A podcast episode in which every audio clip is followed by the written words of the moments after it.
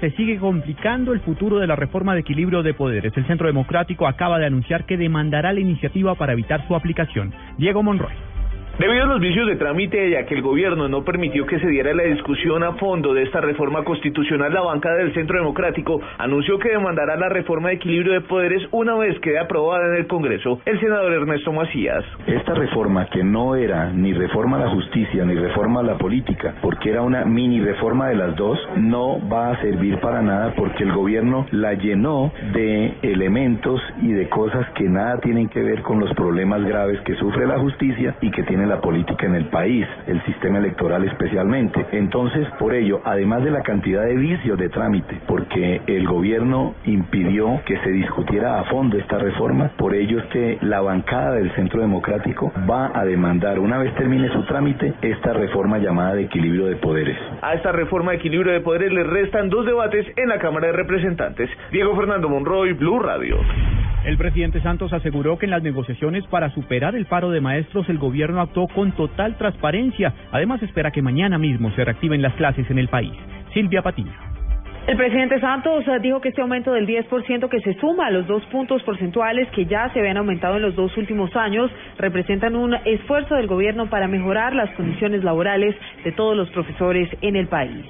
En esta negociación, el gobierno actuó siempre con total transparencia. Desde el inicio, desde el comienzo, pusieron, pusimos sobre la mesa hasta dónde podíamos llegar, precisamente para no entrar en un regateo que afectara a nuestros niños y su sagrado derecho a la educación. Santos reiteró que son más de 136 billones de pesos para la educación los que están contemplados dentro del Plan Nacional de Desarrollo y dijo que el gobierno celebra que los niños puedan volver mañana a clase. Silvia Patiño, Blue Radio.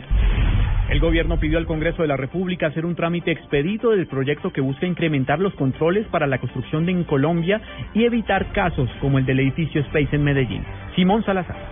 El ministro de Vivienda, Luis Felipe Nao, hizo un llamado a la Cámara de Representantes para que apruebe el proyecto de vivienda segura que radicó en el mes de marzo pasado, pues esperaba que aprobara su primer debate en la Comisión Séptima, pero aún no ha sido votado. Esto es para proteger al consumidor hipotecario y esperamos que tengamos proyecto a finalizar del año, generar un régimen de inhabilidades, incompatibilidades para los curadores, meter en cintura a los curadores, generar un supervisor independiente para cada proceso constructivo. El ministro resaltó que esta iniciativa quiere evitar nuevos episodios trágicos como el ocurrido con el edificio Space en Medellín y para eso deben aprobarse nuevas normas que garanticen el proceso de construcción de las viviendas.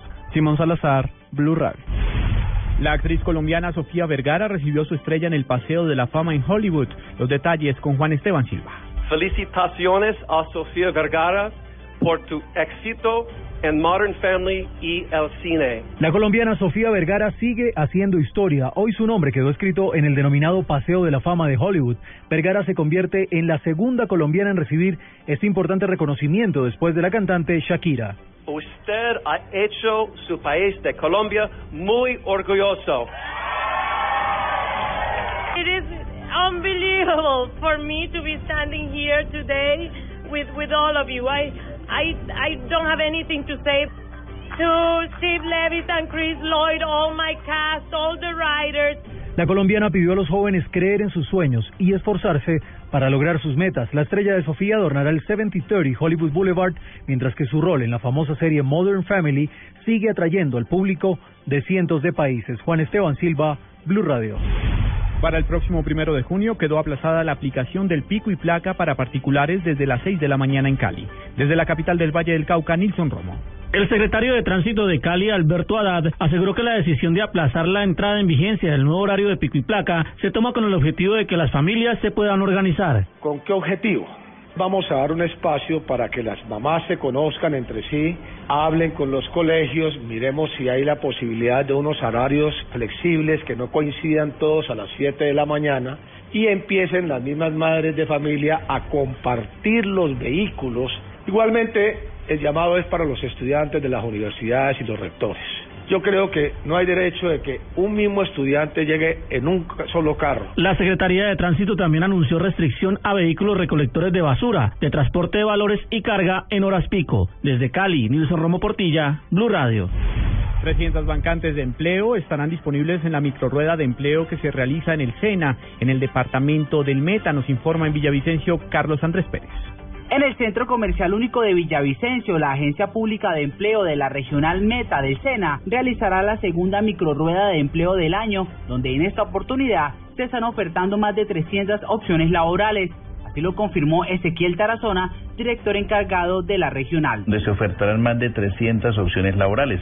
Entre las vacantes que se encuentran disponibles tenemos desde los niveles de vendedores, ayudantes de cafetería, meseros, obreros dedicados a la producción agropecuaria, cajeros de servicios, técnicos en fabricación industrial, técnicos en construcción, arquitectura, enfermeros, médicos generales, mecánicos y ayudantes de construcción. Las personas interesadas deberán llevar su hoja de vida, soportes originales o copias y tener un correo electrónico vigente. Desde Villavicencio, Carlos Andrés Pérez, Blue Radio. En información internacional, el Senado de Estados Unidos aprobó un proyecto de ley que permite al Congreso revisar el acuerdo nuclear con Irán. En Washington, Daniel Pacheco. El Senado de Estados Unidos aprobó un proyecto que le dará autoridad para revisar el acuerdo nuclear que eventualmente firme la administración de Barack Obama con el gobierno de Irán. El proyecto aprobado por una mayoría de 98 votos de 100 senadores obliga al gobierno Obama a enviar el texto del eventual acuerdo con Irán al Congreso para ser aprobado antes de que Estados Unidos pueda levantar las sanciones que tiene sobre Teherán y que son parte de la negociación nuclear entre los dos países.